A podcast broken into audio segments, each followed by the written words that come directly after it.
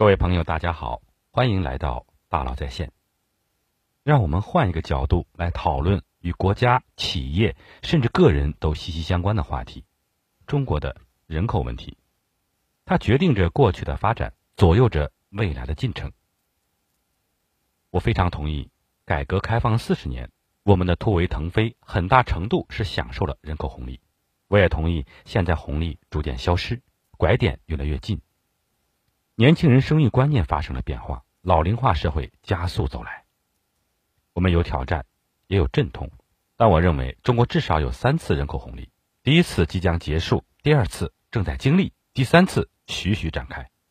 这是属于中国独有的历史机遇，每次红利里都蕴含着巨大的商业机会，要对未来充满信心。第一次人口红利，我称之为供给侧人口红利。也是大众、媒体、专家最常讨论的内容。这张图，我想你一定不陌生。中国最大的一批人口，大约是在1966年到1973年左右出生的。这八年的生育高峰，我国一共出生了多少人口呢？3.1个亿，占今天中国总人口数的百分之二十二。到了80到90年代，这批人刚好二十多岁，改革开放的春风吹遍大地。他们年富力强，成为建设的排头兵。这一代人大多数穿梭在车间和厂房，他们勤奋努力，忍受着还不成熟的艰苦的工作条件和环境，用自己的双手改变着命运。这个时候的中国，用市场换技术，依靠着供给充沛的，依靠着供给充沛且价格低廉的劳动力，形成巨大的比较优势，在全球化发展中抢到了位置，成为世界工厂。这个年代也涌现出以联想、海尔为代表的一大批优秀企业，他们用一锤子、一榔头的努力和毅力，甚至是一代人的青春，为自己的未来添砖加瓦，也为中国经济的腾飞打下了坚实的基础。这群人创造了怎样的辉煌？改革开放四十年，中国年均 GDP 增速是百分之八点五，其中相当长的一段时间内，年均 GDP 的增速超过了百分之十。蚂蚁雄兵，英雄儿女。第二次人口红利，我称之为消费侧人口红利，这是被部分人忽略的内容。伴随着医疗技术、卫生健康等方面的水平提高，即使实行计划生育政策，中国的出生率也高于死亡率，人口一直不断的增加。时至今日，总人口数已经接近十四亿，而那些当年奉献青春的人们，慢慢长大，从生产的第一线。成长为中层管理者，甚至更高的位置，有一定的社会地位和积累，开始享受生活。正是这些被吐槽、嘲讽的中年人，成为中国最庞大的消费群体。他们的角色发生了转变，但依然做着独特的贡献。因此，以他们为代表的十四亿人，在消费侧贡献了巨大的能量。一个重要的表现就是，中国正在超越美国，成为全球最大的消费国。二零一八年。中国消费品零售总额是三十八点一万亿人民币，同比增长百分之九，相当于五点七六万亿美元，而美国同期消费品零售总额是六点零四万亿，非常接近了。而二零一九年上半年，中国的消费品零售总额已经超过美国，成为全球第一。这背后反映和印证的是，中国有巨大的消费市场和消费能力，更重要的是潜力。还未被完全挖掘。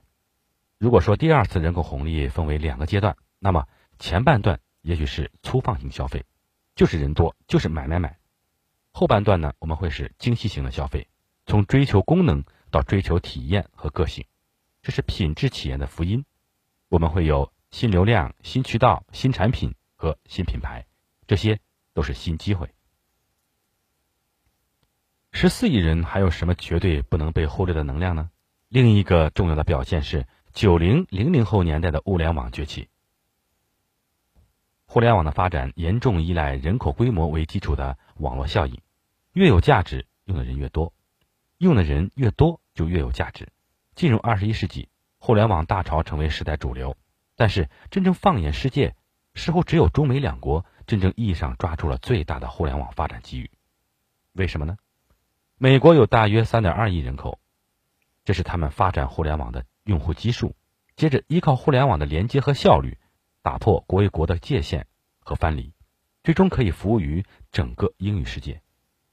像脸书、谷歌等公司的产品，在全世界拥有数十亿的用户，而中国依靠十四亿人口，也形成了巨大的网络效应，在互联网和移动互联网时代抢到了一张船票，航行远方。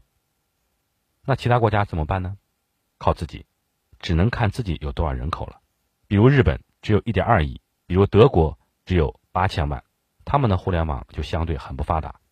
而微信现在的月活已经超过了十亿，十个亿比美国、日本、德国的人口总和加起来还要多，还要多一倍。消费侧人口红利让那些心怀梦想的年轻人从默默无闻变得家喻户晓。马云和马化腾是这个时代的代表，阿里、腾讯在今天全球市值最高的十家公司中占据两席。刚刚提到的是两次人口红利分别带给我们的过去和现在的机遇，有的人抓住了，有的人错过了。那么未来呢？最大的生育高峰就是那批1966年到1973年出生的人。什么时候退休呢？中国退休政策是60岁，女性是55岁，所以大约是2026年到2033年。今年是哪一年呢？2019年，那还有多少年呢？七年到十四年。这道简单的数学题背后是复杂的社会现象。如果退休政策不改善，那不久之后的二零二六、二零三三年之间，中国将会有三亿人左右集体进入退休状态。他们慢慢变老了，他们不再从事生产了，退休后他们的消费能力甚至也会下降。那怎么办呢？这就是令大家忧心忡忡的人口问题。未来怎么办？当我们对上一代人致敬和感叹时，难免悲伤。